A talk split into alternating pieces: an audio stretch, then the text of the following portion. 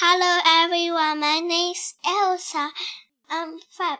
Today is Tuesday. It's sunny today. 今天我给大家读的故事是 on, mom. Go on, mom," said Chip. Go on, mom," said Biff. I'm going," said mom.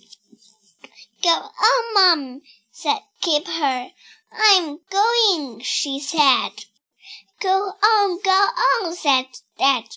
I'm going, said Mom. I'm not going again. Thank you.